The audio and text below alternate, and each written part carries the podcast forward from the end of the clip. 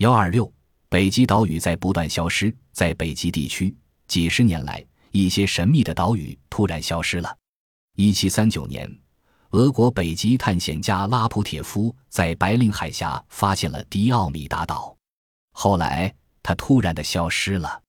亚洲北部新西伯利亚群岛附近有个西蒙诺夫斯基岛，一八二三年时长达十五公里，如今只剩下一公里不到的长度了。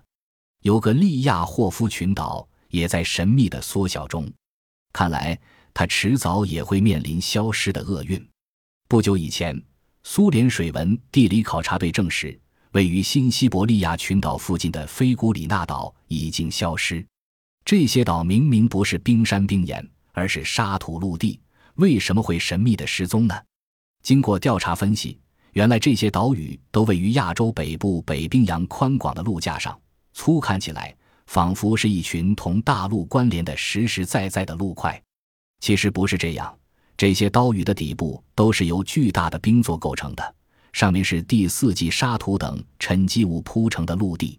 岛屿的边缘受到海水撞击。特别是勒拿河大量温暖河水的冲刷，很自然的就慢慢的给毁灭掉了。同时，这些倒下的冰座在阳光作用下不断融化，也加速了岛的消失。